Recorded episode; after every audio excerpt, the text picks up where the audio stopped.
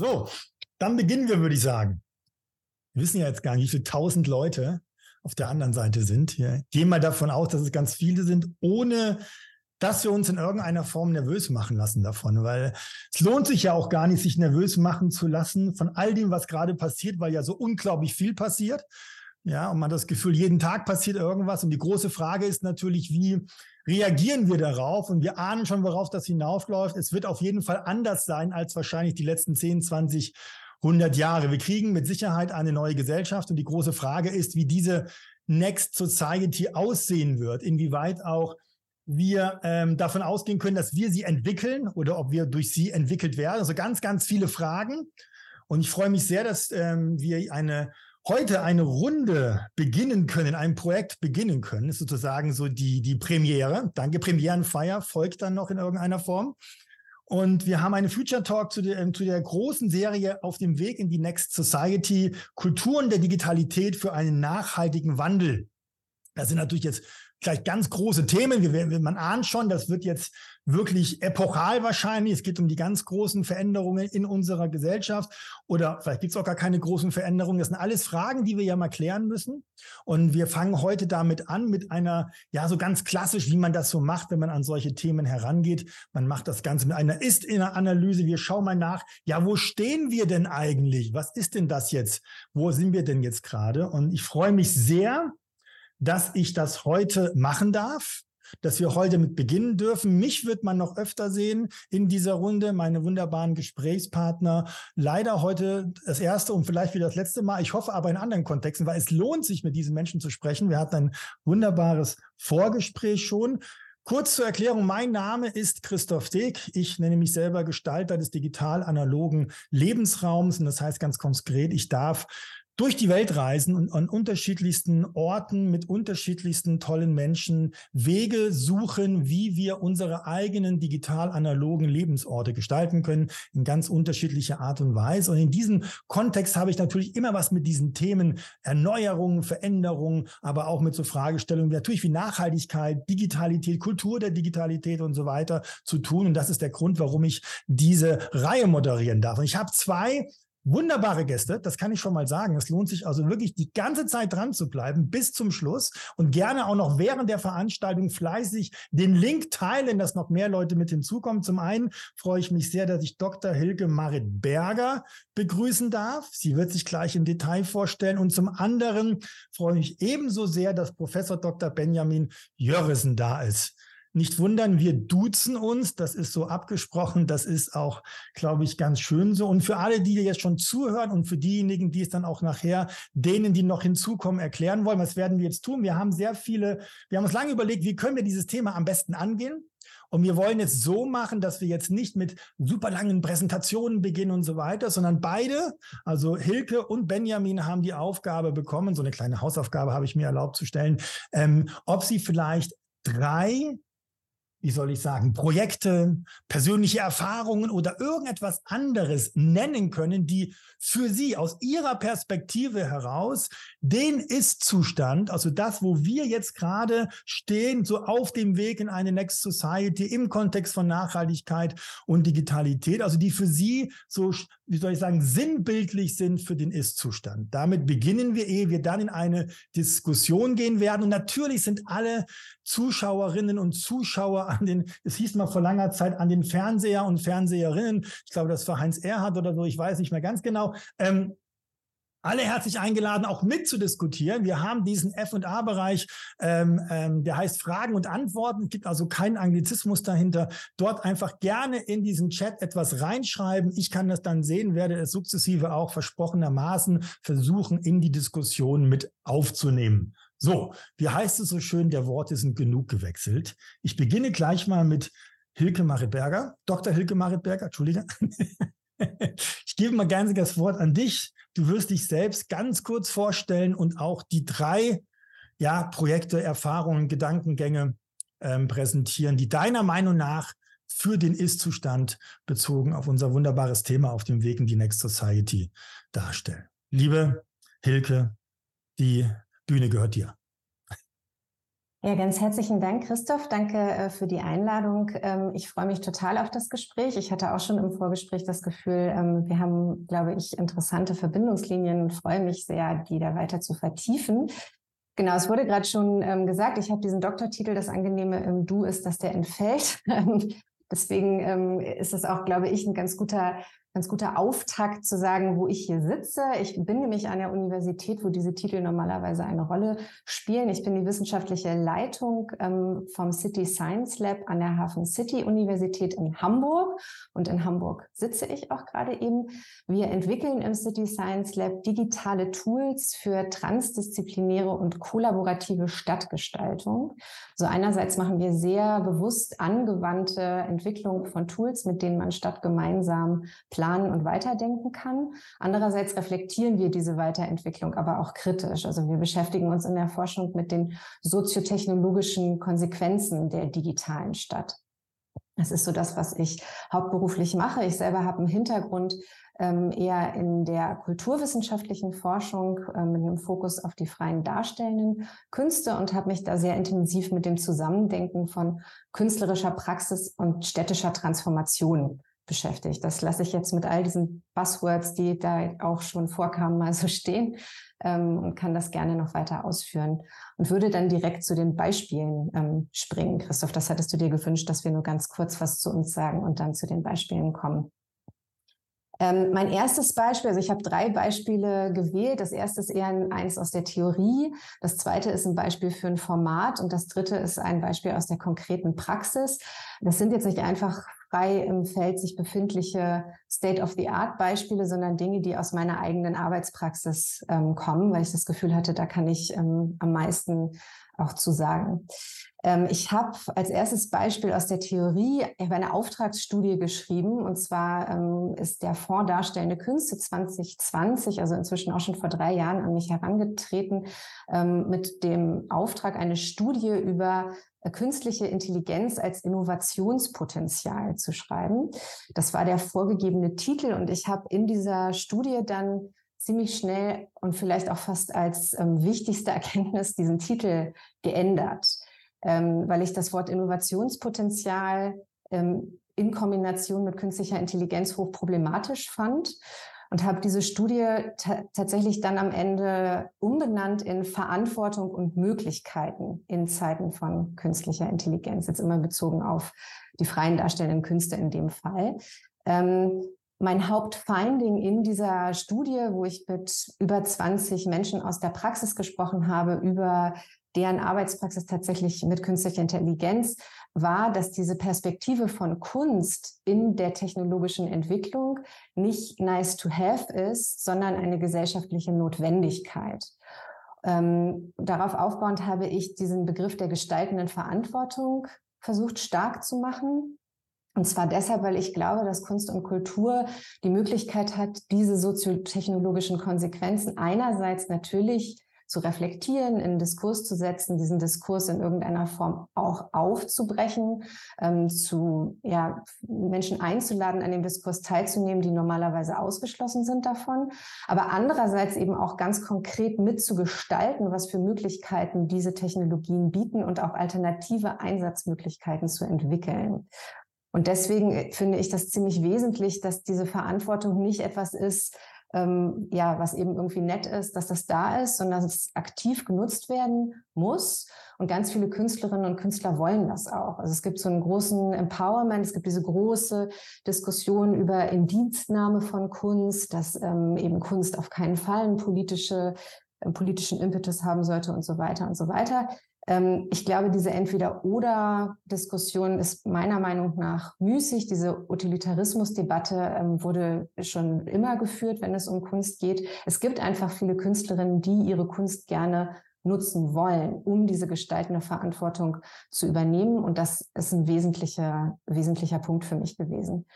Ähm, und eine interessante Feststellung ist, obwohl diese Studie dann wiederum auch erst drei Jahre ist, ging das dann natürlich mit der Entwicklung von ChatGPT ähm, so schnell weiter, dass sich das so ein bisschen wie selbst überholt hat. Also ich hatte dann schon ein halbes Jahr später das Gefühl, als ich das las, es ist irgendwie wieder eigentlich schon alt und war vorgestern. Ähm, und daran sieht man natürlich diese, diese wahnsinnige Geschwindigkeit, mit der wir auch als Wissenschaftlerinnen natürlich zu kämpfen haben, wenn wir das aufarbeiten in irgendeiner Form. Das war so mein, mein ähm, erstes Beispiel aus der Theorie.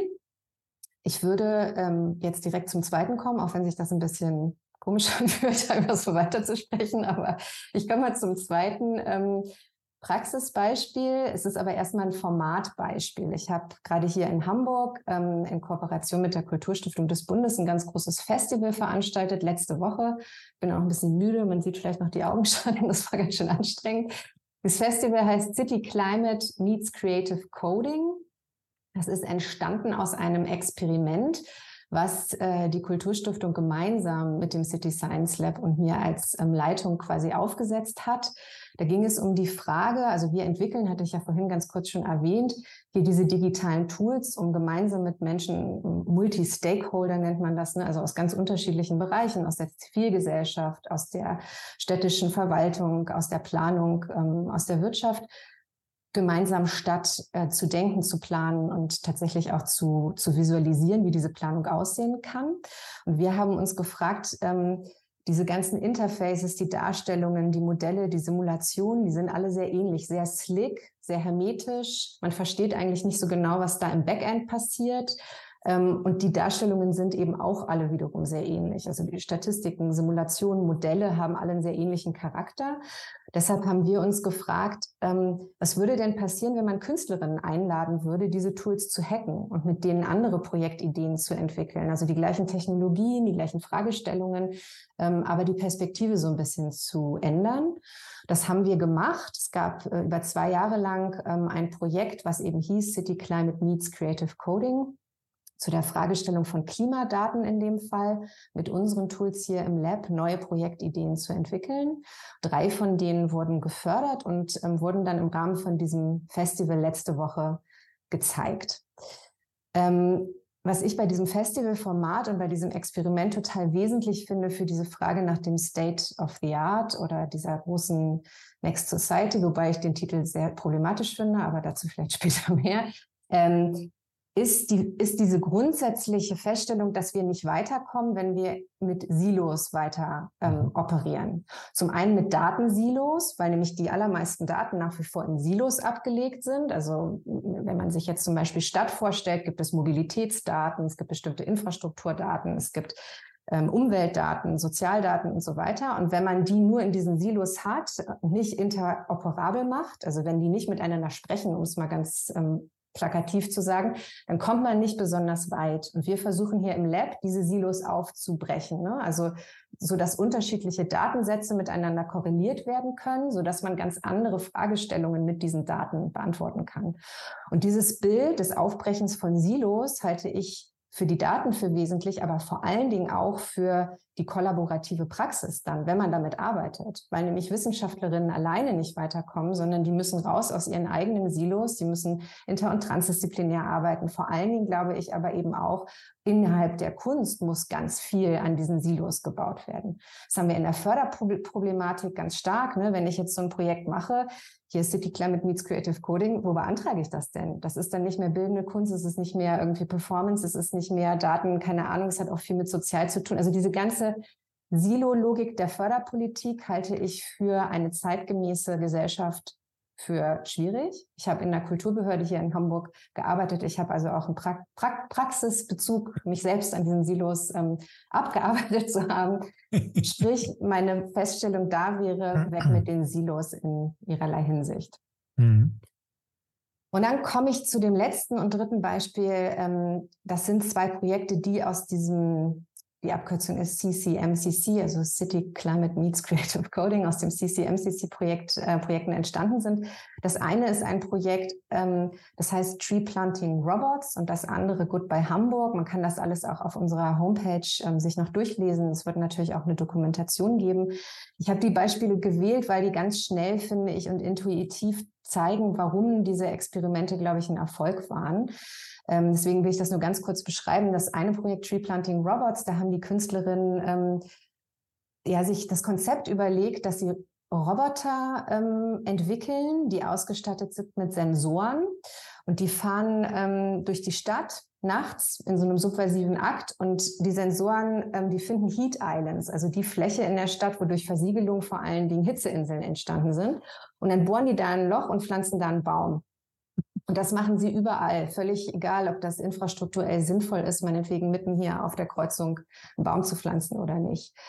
Und ich finde alleine bei dieser Idee, ohne dass man jetzt in die Details, da hängt sehr viel Technik dann dran, wie man das visualisiert hat und so. Ich, aber alleine die Projektidee finde ich persönlich schon genial, weil es eben zeigt, dieses Human Center Planning, also immer vom Menschen ausgedacht, auch das ist eben für eine Next Society nicht besonders sinnvoll, weil dann ähm, kommen wir nicht weiter. Also dann kommen wir nicht weiter. Wir werden diese Problematik, mit der wir zu kämpfen haben, im Bereich Klimaadaption und der ganzen Klimakrise nicht weiter in irgendeiner Form, ähm, glaube ich, dem anständig begegnen können, wenn wir immer nur ähm, menschliche Bequemlichkeit ins Zentrum stellen. Wenn wir wirklich da die Bäume pflanzen würden, zum Beispiel wo Heat Islands sind, dann würde unsere Infrastruktur sehr leiden, aber uns allen würde es besser gehen. Und das als Projektidee wäre so in der städtischen Planung nicht passiert. Und auch dafür, finde ich, braucht es künstlerische Perspektiven. Das ist das eine Beispiel und das andere ganz schnell noch, das heißt Goodbye Hamburg. Ähm, das ist eine, ein, ein bildgenerierendes Verfahren ähm, in einem performativen Setting hier in, bei uns im City Science Lab hat das stattgefunden, wo man als Besucherin mit dem Handy durch so eine geleitete Performance Bilder gemacht hat des Ist-Zustandes, das Ganze war eingebettet in ein Narrativ, so in zehn Jahren, in 20 Jahren, in 50 Jahren, wie verändert sich die Stadt? Und am Ende ähm, konnte man dann gemeinsam diese Bilder sich angucken und tatsächlich simuliert, wie das aussehen könnte.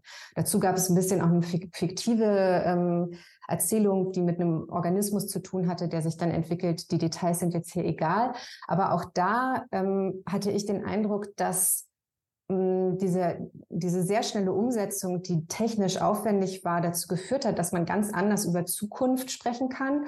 Und das ist meine letzte, ähm, meine letzte Feststellung des Tages. Ich finde super interessant, dass das hier Future Talk äh, heißt. Ich bin nächste Woche in New York beim Future Forum. Ich habe das Gefühl, so viel Future in der Gegenwart war nie. Und ich glaube, es hat ganz viel damit zu tun, weil alle hoffen, dass die Zukunft vielleicht doch irgendwie besser wird.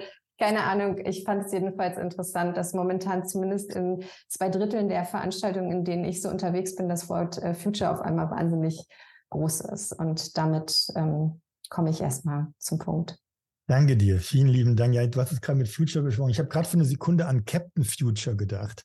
Also an diese, diese Figur, die ja auch dann so, also das ist, das ist ja sowieso was, da könnte man, glaube ich, auch Monate drüber sprechen. Ich werde es nachher mit einer der äh, wie soll ich sagen, provokanten Fragen mal mit reinwerfen. Aber so diese Frage, ähm, ähm ich lese ja sehr gerne Science Fiction zum Beispiel. Und ich finde das hoch faszinierend, wie immer mehr wir uns bestimmten Themen nähern in irgendeiner Form und auch Fragestellungen. Es ist ja nicht alles nur in der Science Fiction Star Trek. Aber ja, Future ist eine große Frage. Auch die ganzen Narrative wird man drüber reden müssen. Auch die Frage, ne, Next Society und so weiter, finde ich ganz wichtig. Die hinter Beispiele super spannend. Ich sage jetzt gar nicht mehr so viel dazu, weil ich gleich rübergeben möchte an Benjamin ähm, und ja, dir sofort die Bühne geben möchte.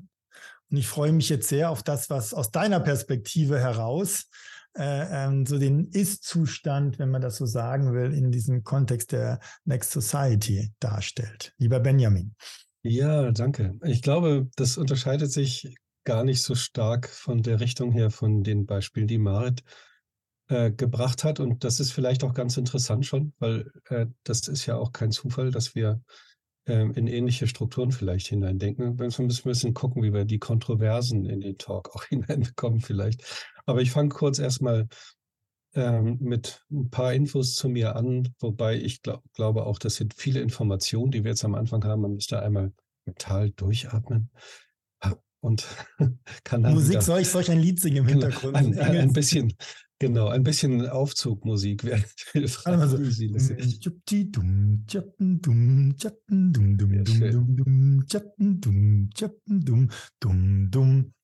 Perfekt, denn Christoph, Christoph ist auch Musiker und das ja. funktioniert sofort. Ich habe dich getriggert. Also, äh, mein Name ist Benjamin Jörissen und ich bin ähm, Erziehungswissenschaftler, äh, bin Professor an der Universität äh, Erlangen.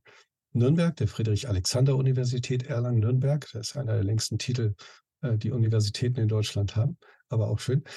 Äh, und ich habe da äh, einen besonderen Lehrstuhl, und zwar einen UNESCO-Lehrstuhl, einen UNESCO-Chair. der nennt sich UNESCO Chair ähm, äh, for Digital Culture and Arts in Education. Also ein UNESCO-Chair für digitale Kultur und Künste, Künste in Bildungs- oder Erziehungskontexten. So. Ähm, ich erzähle vielleicht einfach ein bisschen über unsere Arbeit ganz kurz, damit man weiß, wie wir schauen. Ähm, also ich bin als Erziehungswissenschaftler eher auf der, auf der ein bisschen philosophischen und theoretischen Seite verortet, aber ich forsche schon seit äh, vielen Jahrzehnten tatsächlich über digitale Phänomene und eigentlich habe ich mich immer für digitale Kultur interessiert. Das fing in den 2000ern an mit Ethnografien zu Counter-Strike und so. Ja, also was ist das eigentlich für eine Community, die sich um so eine Praxis herum entwickelt und wie hängt das mit dem Spiel selbst zustande äh, zusammen? Ähm, und das sind, äh, es gibt, gibt, natürlich so viele spannende Fragen. Also das ist sozusagen eine, eine Richtung, die ich dann äh, lange verfolgt habe in verschiedenen Hinsichten, virtuelle Welten und Avatare und so in so einem Medienbildungsforschungskontext äh, und forsche seit einigen Jahren besonders dann in der kulturellen Bildung, deswegen heißt es Arts in Education, also in der kulturellen Bildung, die ja auch die künstlerische Bildung ähm, umfasst, in den, äh, in den, in der Schule, aber eben natürlich auch außerhalb vor allem der Schule sind das, sind das ja riesige Bildungsbereiche. Und frage mich da, wie Digitalisierung eigentlich dieses Feld verändert, aber auch äh, natürlich, ähm, wie es die Künste verändert und aber vor allem umgekehrt, äh, was eigentlich wahrnehmungsbezogene Fragen und kunstbezogene Fragen zu tun haben mit der Art und Weise, wie wir Welt sehen. Und ich halte diese, dieses Thema, wie wir Welt sehen oder wie wir uns selber auch darin verorten, für ein ganz wichtiges in Bezug auf Nachhaltigkeitsfragen. Und da ist sozusagen ein Zusammenhang. Also wenn wir sehen, dass digitale Kultur an so vielen Stellen Wahrnehmungsweisen verändert und Ästhetiken verändert, ne, Selfie-Kultur und was nicht alles, dann sehen wir, dass da ganz große Potenziale sind, auch ähm, äh, neu und anders wahrnehmen zu lernen. Also auch durchaus nicht nur als Einzelindividuum, sondern als ein Kollektiv, das auch Algorithmen umfasst oder bestimmte Geräte umfasst und so weiter. Ähm, das interessiert uns so, äh, unter anderem an diesem Lehrstuhl bin dann nicht alleine natürlich, sondern wir sind ein Team, das gemeinsam denkt. So ein Think Tank sind wir für uns. Äh, und wir stellen uns dann eben entsprechende Fragen. Und die Beispiele, die ich jetzt, äh, wenn ich die Hausaufgabe richtig gemacht habe, mitgebracht habe, versuchen ein bisschen zu zeigen, was wir da eigentlich suchen. Also wir versuchen, äh, Bildungsprozesse weiter zu verstehen als individuelle Prozesse, sie als kollektive Prozesse zu verstehen als transformatorische Prozesse, also die die Sichtweisen verändern können. Das hat ja schon ganz viel mit dem, was in vielen Feldern der Kunst versucht und gemacht wird, zu tun. Ähm, und äh, wir äh, machen das unter einem, einer bestimmten Perspektive auf Nachhaltigkeit. Als ein UNESCO-Lehrstuhl hat man sozusagen die Nachhaltigkeitsthematik immer schon eingebaut, wenn man so möchte. Ähm, wir benutzen aber insbesondere den Begriff der Resilienz dazu. Also wir fragen eigentlich nach kultureller Resilienz was bringt uns eigentlich kulturelles Wissen, wie zum Beispiel indigenes Wissen und alte Wissensformen über Nachhaltigkeit, also Heritage äh, im weitesten Sinne? Und wie verbindet sich das mit digitaler Kultur? Das sind solche Fragen, die uns insbesondere interessieren. Jetzt komme ich aber mal zu dem Beispiel. Ich habe ein Beispiel mitgebracht, das sich äh, erstmal direkter auf Fragen der Erweiterung von Wahrnehmung bezieht. Ich habe eins mitgebracht, das ein künstlerisches Beispiel ist, das sehr spannend ist und das in einer ganzen Reihe von neueren künstlerischen Unternehmungen steht. Und ich habe ein Beispiel mitgebracht, dass das dann, ähm, da ich ja aus der kulturellen Bildung komme, muss das auch so sein, dass eben auch ein pädagogisches aus, der, äh, aus dem Schultheater äh, äh, äh mal illustriert. So. Ähm, und die gehen schon auch alle in gewisser Weise in ähnliche Richtungen. Ich beginne mal, also Beispiel 1. Ähm, das ist eine Reihe von Projekten oder auch der Versuch, eine Denkrichtung zu etablieren, ähm, einer britischen Soziologin, die jetzt inzwischen an der Uni Cambridge lehrt. Jennifer Gabris heißt die. Und die hat ein ähm, äh, Projekt gestartet äh, mit einem großen Drittmittelhintergrund. Das nennt sich Citizen Sense, also Bürgersinn, äh, wenn man so möchte. Also Citizen Sense ist, ich glaube, das ist Org oder so. Das habe ich jetzt vergessen nachzuschauen nochmal vorher. Und das ist ähm, ein sehr, sehr spannender Ansatz. Also äh, es geht im Prinzip darum, ähm, äh, Daten und diese ganze Datenwelt, die ja eigentlich eine sehr hegemoniale ist und von großen Firmen dominiert wird, die die Daten sammeln, also natürlich Google, solche Facebook und solche Firmen, ähm, diese Logik umzukehren und ähm, äh, Daten und Daten ähm, Erhebungen zu demokratisieren. Und die nutzt also ganz viele kleine Sensoren, ähnlich wie wir das vielleicht schon gehört haben, Arduinos und solche Sachen, die man selber bauen kann, ähm, um Umwelt anders wahrzunehmen. Also beispielsweise Umweltverschmutzung wahrzunehmen. Also es geht dann also um ähm, Projekte, die man macht ähm, im urbanen Raum oder auch im ländlichen Raum, bei denen bestimmte ähm, äh, Sensoren oder Sensortechnologien selber gebaut werden und dann an bestimmte Orte gebracht werden, vernetzt werden und damit sozusagen ein, eine neue Wahrnehmung von, von, äh, von Welt entsteht. Ne? Wer, wer auf der ja leider dann sehr kontrovers ausgegangenen Docu Documenta 15 ähm, war äh, und da in diesem ähm, Hauptquartier im Keller war, der hatte, der, da konnte man sowas, so ein ähnliches äh, Projekt sehen als künstlerisches Projekt. Also ist die Frage, was dann genau künstlerisch ist, muss man mal gucken, aber darum geht es ja heute nicht. Ähm, äh, Bi-DAO nannte sich das, Bienen-DAO. Ja, und äh, das, das, äh, äh, das, das DAO, da, da ging es eigentlich um datengetriebene autonome Systeme, die wir äh, zusammen eingehen mit Bienenstöcken. Also es ist ein, ein ähnliches, ähm, eine ähnliche Herangehensweise, wo wir uns als humane und als technologische und als tierliche, also die Bienenakteure, miteinander über Sensoren verbinden. Aber das ist ein großes Projekt, da ging es auch um Ökonomien und NFTs, die man dann, also man wurde Teil einer Ökonomie, veränderte sozusagen äh, alles gegenseitig und so weiter. Das ist so ein Umsetzungsversuch. Also hier geht es darum, tatsächlich ähm, ein anderes äh, Wahrnehmen, und zwar letztlich auf der planetarischen Ebene zu haben. Denn diese Sensoren sind ja nicht nur da, wo ich sie austeile, sondern die gibt es ja weltweit und die sind ja vernetzt. Und wir haben schon gesehen, das kann man dann auf Google, Google Maps zum Beispiel einblenden oder mit ähnlichen Plattformen.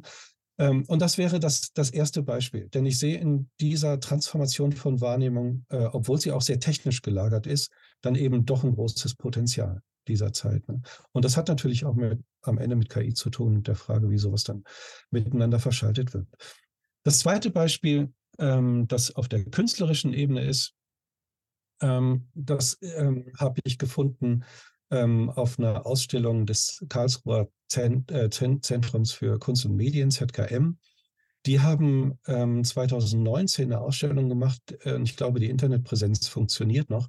Die nannte sich Critical Zones. Äh, zusammen mit Bruno Latour wurde diese Ausstellung gemacht. Äh, Critical minus Zones, also Zone, Zones, ja, .zkm.de, da findet man das. Und da waren ganz viele Projekte versammelt, die so in so ähnlichen Logiken funktionieren, aber stärker eben auf künstlerische und ästhetische und Erfahrungsprozesse dann eben setzten. Und eins, was mir besonders gefallen hatte, war das Pro Projekt äh, Atmospheric Forest, also atmosphärischer Wald von Rasa Smite und Raetis Smits. Ähm, das ist eine Wikipedia-Installation gewesen. Äh, und das ist, wir sind jetzt hier sowieso gerade in dem schwierigen Genre des Erzählens von Kunst und performativen Prozessen, also des Auditiven. Ja. Äh, das ist ja schon, äh, das ist ja schon irgendwie ein Genre für sich irgendwie. Deswegen ist es, glaube ich, zum Zuhören vielleicht anspruchsvoll, aber ich muss das jetzt mal kurz erzählen.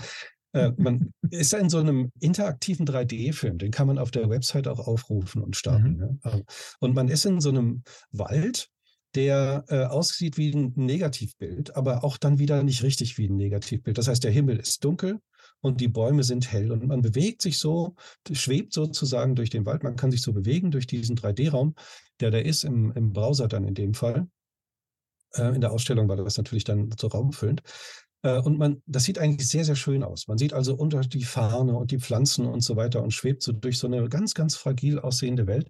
Und wenn man dann erfährt, was man da eigentlich sieht, dann, dann, äh, dann sieht man, dass man visualisierte Daten sieht. Also es sind gar nicht die äh, irgendwie 3D erfassten Bäume oder so, die man sieht, sondern es sind atmosphärische Werte, äh, die erfasst wurden äh, mit vermutlich sehr komplizierten Sensortechnologien. Und tatsächlich, was man sieht, ist, dass äh, das ist ein, äh, ein tropischer Wald.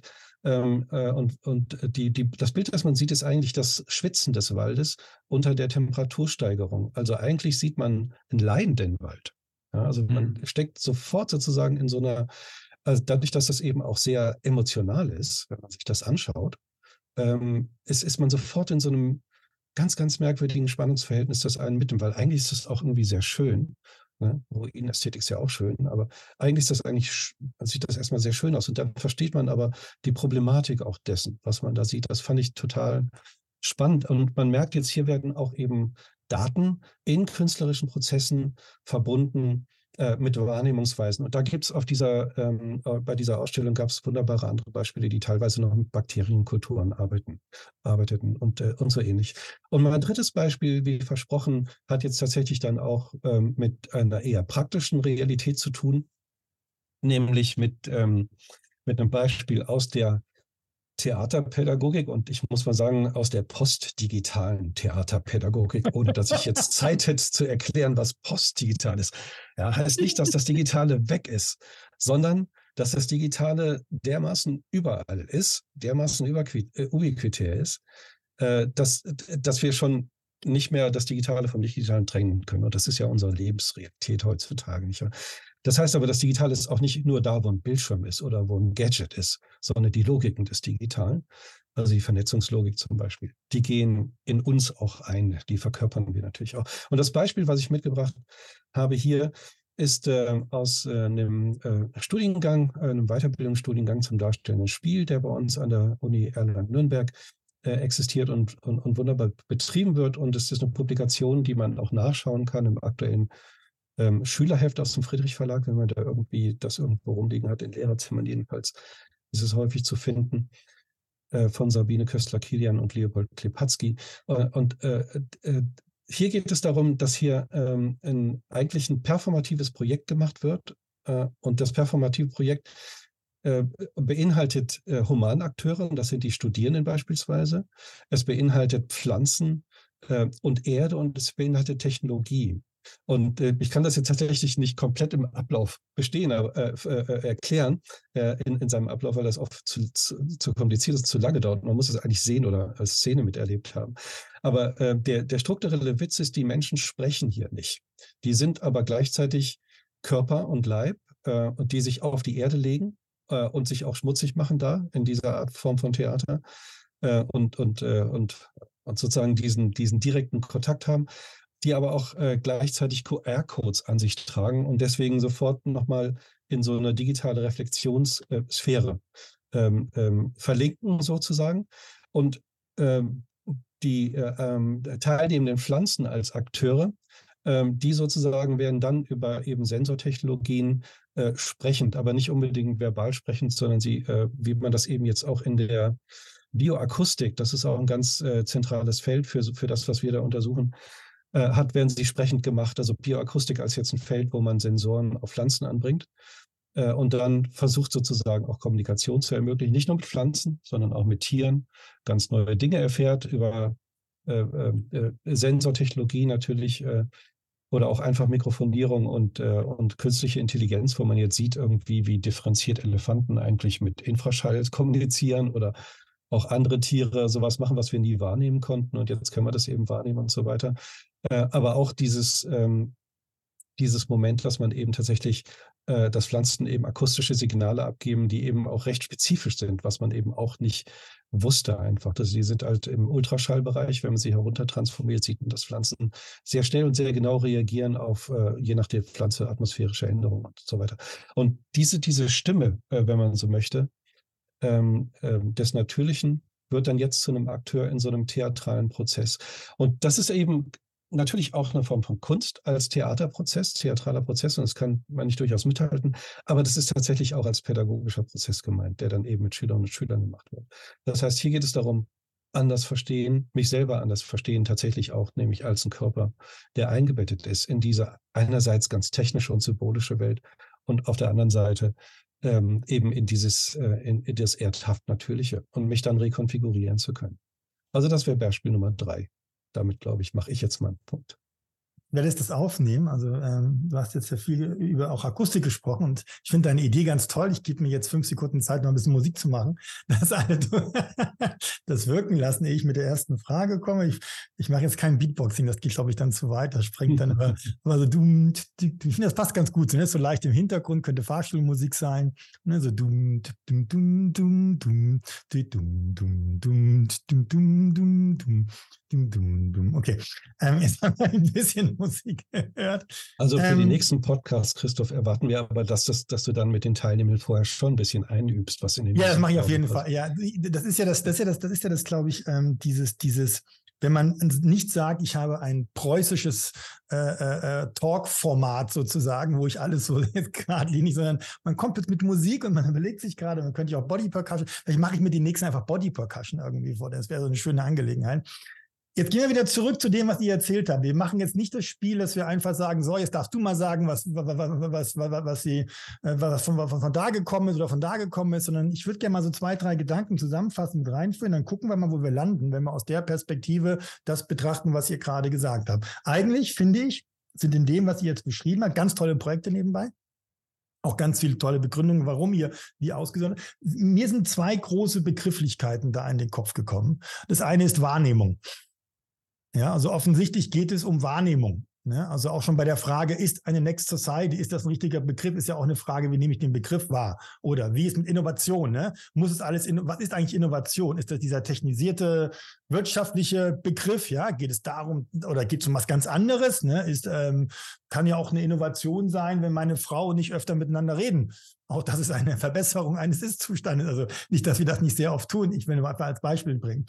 Ähm, also es geht um Wahrnehmungen offensichtlich, um unterschiedliche Möglichkeiten, ja, und unterschiedliche Optionen, Wahrnehmung zu erzeugen und durch die Wahrnehmung eben auch Dinge dann vielleicht auch nochmal in anderen Kontexten hinzukriegen. Und auf der anderen Seite, offensichtlich, auch das steckt eigentlich in allen euren Projekten oder Ideen drin, ist das Thema des Gestaltens. Ja, also ganz schön dieser Begriff der, der, der gestaltenden Verantwortung. Und ich finde es sehr faszinierend. Also offensichtlich, wir müssen ja erstmal etwas wahrnehmen, um etwas zum, über das gestalten zu können. Aber auch diese Beispiele mit dem Hacking zum Beispiel, das sind ja alles Themen, wo es um Gestaltungsprozesse geht, auf unterschiedlicher Ebene. Ja, und das kann man jetzt in alle Richtungen schieben. Ich finde, es ist ganz spannend, ähm, ähm, weil wir uns ja auch, was ich ja auch am Anfang auch in den Vorgesprächen gesagt habe, dass wir ja auch in dem Blogbeitrag, den wir veröffentlicht haben, dass wir ja gar nicht wissen, ob die Next Society sowieso da ist ja, also die kommt einfach, können wir, ist völlig egal, ob wir da irgendwie jetzt was tun oder nicht, oder ob wir sie selber gestalten können und so weiter. Das sind ja alles so große Fragestellungen. Ähm, wenn ihr jetzt mal so auf die, auf die Beispiele des anderen, der anderen guckt. Du hast gerade schon gesagt, Benjamin, dass das ähnelt sich sehr. Ja, und jetzt können wir natürlich sagen, ja gut, Problem ist gelöst, Wahrnehmung, Gestaltung, passen wir alles, Klammer drumherum, fertig. Ähm, aber die große Frage wäre ja natürlich zu überlegen, was trennt euch denn? Fällt euch irgendwas ein, wo ihr sagt, mm, ist anders? Ja. Also nicht im Sinne von falsch, sondern im Sinne von ist eine andere Perspektive auf das Ganze. Also anders vielleicht nicht, wenn ich da direkt mal reingrätschen Bitte. darf. Aber mir ist es aufgefallen im, im Sinne von Wahrnehmung. Ähm, hinter mhm. mir hängt ja dieses Plakat, wo drauf steht, ähm, Put, Put People First. Das ist ein Buchcover. Es ist ja auch gar nicht in meinem Büro, sondern das von dieser Zimmer, in dem ich gerade sitze. Aber unabhängig davon, als ich dir zugehört habe, Benjamin, habe ich gedacht, du hast jetzt ja viel über diese Multispecies ähm, äh, Annäherung an Wahrnehmung letzten Endes gesprochen. Ne? Also dass man eben nicht nur eben nicht Put People First, sondern so ein Shift macht und ähm, aus diesem sehr menschgemachten, sehr menschzentrierten Wahrnehmen der, der Gegenwart irgendwie mal raustritt. Ähm, das trennt uns überhaupt nicht, aber in meiner Arbeit ist ziemlich interessant. Wir arbeiten ganz eng mit den Vereinten Nationen. Wir haben auch so ein Sister Lab zusammen mit denen. Und die bemühen sich gerade ganz stark in diesem ganzen Smart City Diskurs, der jetzt ja auch schon wieder alt ist, ähm, überhaupt erstmal die Menschen reinzubringen. Ne? Also weil mhm. Smart City war so tech-getrieben, immer ähm, so Tech um Tech willen und höher, schneller, weiter, natürlich sehr wirtschaftsorientiert, dass es ein ziemlicher Stretch war für die UN zu sagen, nicht ein Stretch, aber ähm, ein bewusstes Statement, ähm, das Ganze jetzt als People-Centered Smart Cities umzulabeln, also weg von diesem Smart City hin überhaupt Menschen zugewandt. Mhm. Und wenn ich dir zuhöre, und das teile ich das unterscheidet uns nicht, versuche das auch in meiner eigenen Arbeit mitzudenken, aber es ist trotzdem interessant, dass auch das viel zu kurz greift, ne? weil auch das ja wieder eine Fixierung ist, eben nur noch auf uns Menschen und nicht auf das große Ganze. Und ich glaube, mhm. dass dieses ähm, Next Society die große Frage daran ist ja, wer ist denn diese Gesellschaft? Sind das wieder nur wir Menschen und ist es wieder aus, wow. ausgehend von dieser, von dieser Fokussierung darauf? Weil deine Projekte fand ich super interessant, weil sie eben vor allen Dingen ja auch zeigen, ähm, dass die Wahrnehmung, die wir vielleicht auch versuchen müssen einzunehmen oder die wir trainieren müssen, eben nicht immer nur menschzentriert sein sollte. Mhm. Ähm, und das ist eine Beobachtung, die mir gerade ähm, durch den Kopf ging. Ja, äh, absolut. Ich, ich muss da leider total zustimmen. Also, Also der, ich denke, dahinter steckt ja auch äh, ein bestimmtes Moment, also wenn man dieses ähm, sehr, also Smart City ist natürlich ein unglaublich spannendes Beispiel, weil das finden wir auch an ganz vielen Stellen im Diskurs. Ähm, und ich, ich würde denken, so, ja, doch ein Großteil dessen, was ich da sehe, ähm, äh, genau aus diesem Grund, also nicht, weil der Mensch im Zentrum fehlt, ähm, sondern weil die Technik ins Zentrum gestellt wird. Das ist so mhm. hier das, das Problem. Ja? Äh, die, die, erfüllen doch ziemlich genau das, was, äh, was Morosow äh, mit diesem Begriff Solutionismus belegt hat. Also, äh, also kurz gesagt ist die Idee, wenn ich einen Hammer habe, wird dann alles zu einem Nagel, was ich so habe. Ja? Also ich habe ein Werkzeug, ähm, also eine digitale Technologie beispielsweise, und dann schaue ich, wo kann ich die denn eigentlich irgendwie anwenden in der Welt? Mhm. Ne? Also ich habe beispielsweise, gibt es dann irgendwie Facebook und dann hat man die Idee, um, ich könnte ja auch den Hotelmarkt ruinieren und macht Airbnb oder ich könnte den Taximarkt ruinieren, den es in Wien, sagen wir mal, seit 150 Jahren als Fiakal gibt und so. Äh, und indem ich einfach irgendwie ein Netzwerk auf Autos appliziere und, äh, und auf diese selbe ökonomische Struktur äh, und so. Also das ist Solutionismus. Also das ist ganz typisch für technologisches Denken und muss da vielleicht auch so sein. Äh, das kann ich nicht beurteilen. Äh, aber wenn man das auf jetzt äh, auf so ein gutes Feld wie Smart, gut gemeint sozusagen, aus Smart Cities anwendet, dann hat man natürlich Technofantasien, die, die, die ähm, die Welt nur als Problem verstehen und dann irgendwie eine Lösung für dieses Problem finden wollen. Aber so einfach sind die Zusammenhänge nicht. Ja. Also, die, also wer definiert denn eigentlich die Probleme nach welchen Kategorien? Und äh, dann, was das dann motiviert, sind ja dann meistens irgendwelche äh, Daten, die man dann eben hat. Also das äh, zum Beispiel die Temperaturdaten oder, oder, oder, oder, oder Abgasdaten oder weiter. Also das sind aber häufig eben auch Daten. Deswegen finde ich dieses, äh, dieses Aktivistische so wichtig dabei, das Moment, ja. Also wer erzeugt eigentlich Daten, wer bestimmt in welchen Kategorien die eigentlich gelesen werden, mhm. mit, welchen, mit welchen Mitteln, was man da macht. Und beim Großteil dieser Top-Down-Projekte ist das ja alles schon gesettelt. Also ja. da gibt es ja gar keine Spielräume. Deswegen äh, glaube ich, ist das dann so menschfern. Ja, aber äh, man muss das gar nicht genau, ich würde äh, also darin auch vollkommen zustimmen. Ähm, das Gegenmodell ist gar nicht unbedingt den Menschen da schon wieder zu zentrieren, sondern das Gegenmodell ist die Technik zu dezentrieren an dieser Stelle ähm, und sie zu demokratisieren. So, das, ja, beziehungsweise denke, so. vielleicht wäre es auch so, dass man, ich, ich, ja, ich würde jetzt noch einen Schritt weitergehen, weil mir ist das schon wieder, auch, auch das wäre mir noch zu prozesslastig. Dann haben wir jetzt einen Prozess, wie wir das Ganze demokratisieren können. Ja, also Clay Shirky würde sagen, hat, er hat ja mal in Cognitive Surplus gesagt, wir müssen einfach so viel Chaos zulassen, wie wir es irgendwie ertragen können. Also ähm, ähm, dieses, das ist, das ist ja das, was in der Kulturpolitik, wir sind ja auch hier in so einem kulturpolitischen Kontext, kulturpolitische Gesellschaft.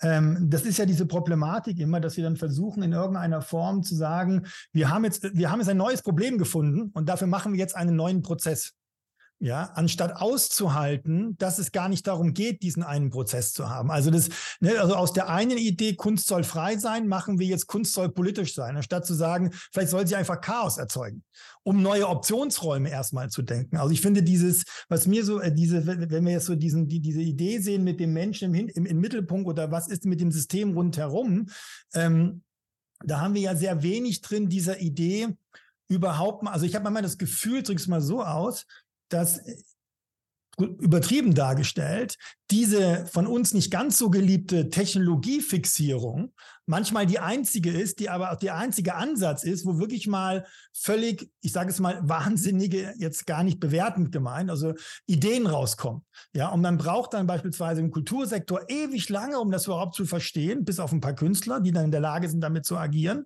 ja, bis daraus dann mal so ein Chaosmodell wird. Ne? Also man könnte ja, wenn man sich, wenn man sich so Kulturinstitutionen anguckt, streng hierarchisch, ganz klassisch aufgestellt, man könnte ja auch sagen, das sind die Orte unserer Gesellschaft, wo es Chaos gibt nehmt alles, was kommt, jede Technologie und erzeugt, also ich finde diese Roboter-Idee so genial, ne? die, die Straßengitter, ich baue da jetzt einen Baum hin, wo jeder andere sagt, da kannst du keinen Baum hinbauen, weil da ist, doch, da, weil da ist jetzt Hitze.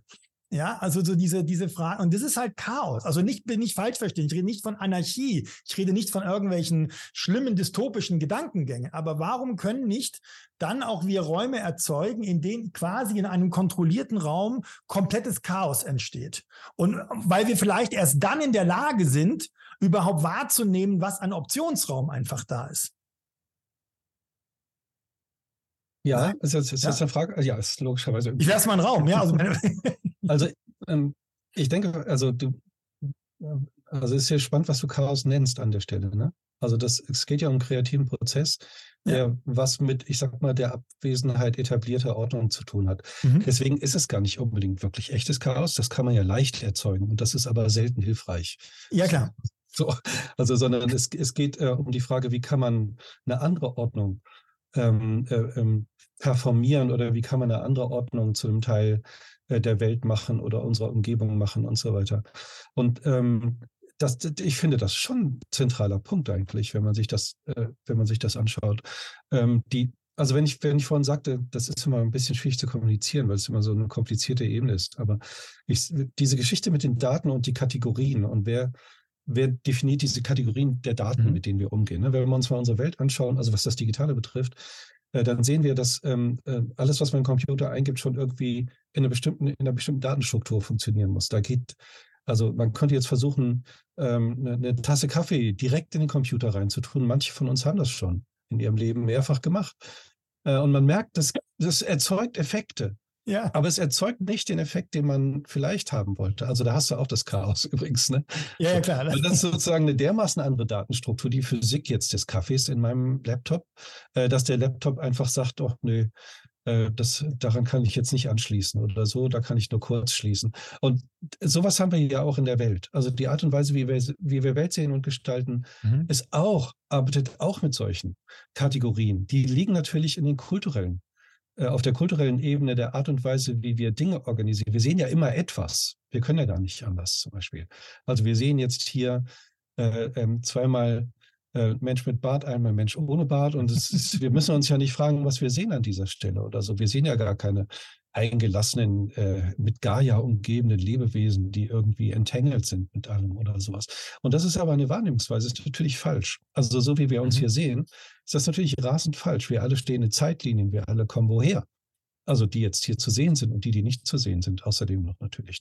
Ja. Das heißt, so wie ich jetzt aussehe und was ich zu sein scheine, wenn ich sage, ich bin der und der Professor und so weiter, äh, das ist natürlich absolut notwendiger Reduktionismus, sage ich mal, für einen ganz bestimmten Zweck. Aber äh, also die Kategorien äh, dieser mhm. Wahrnehmung, die sind eben häufig das Problem. Also gerade, ich würde mal sagen, tatsächlich, um das hier mal einzuwerfen, das ist gerade natürlich auch eine problematische Entwicklung, die mit den Transformationen des Wissens und der Wahrnehmung eben insbesondere auch in westlichen Kulturen zu tun hatte dann. Also in der, in der sogenannten Aufklärung, die ich jetzt nicht als Ganze irgendwie da schlecht reden möchte, aber äh, die Effekte sind eben kompliziert. Wie ja schon Horkheimer und Adorno geschrieben haben, dass die sind eben dialektisch. Ja? Also dasselbe, was uns ermöglicht, Welt zu gestalten technologisch, das wird auch teilweise erkauft damit, dass wir Sichtweisen übernehmen müssen, die uns dann wieder trennen von dem, was wir eigentlich noch fühlen müssten oder spüren müssten, um Korrektive zu ergreifen. Und das ist eben. Ja.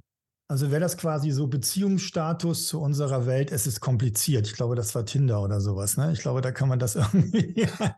Hilke. Ja, ich finde, es ist, ähm, also ich gebe dir da recht, ich glaube, wir werden es nicht schaffen, uns wirklich ähm, vordergründig zu streiten, ehrlicherweise. Aber hm. ähm, ich glaube, dass diese, das, was du jetzt als negativ beschreibst, die letzten Endes die Sortierung auch von Daten, das Clustern, der ganze mhm. Bias, der in den Daten steckt, ähm, also diese sehr problematischen Dinge, auch letzten Endes die Wahrnehmung von Welt durch diesen Datenfilter, was ja mehr und mehr passiert, ähm, das ist ein Riesenproblem, das wissen wir.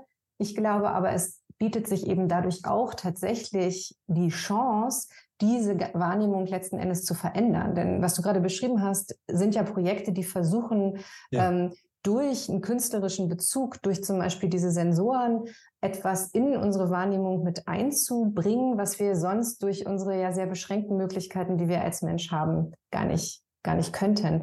Ich habe zum Beispiel, wir haben so ein, so ein Projekt hier, das arbeitet mit Virtual Reality und da versucht man dann immer sehr, mehr oder weniger, ich finde fast eins zu eins, in diesem ganzen Bereich digitaler Zwilling ist das ja. Ne? Digitaler Zwilling in der Stadtforschung ist äh, ein großes Ding. Wir haben hier den, den größten ähm, Connected Urban Twin in ganz Deutschland bei uns im Labs mit Hamburg, München und Leipzig eine Kooperation. Ähm, und die versuchen immer sehr eins zu eins. Bisher hat man das versucht zu spiegeln. Mhm. Also die, die äh, analoge Welt in der digitalen erfahrbar zu machen, zum Beispiel in der in Virtual Reality.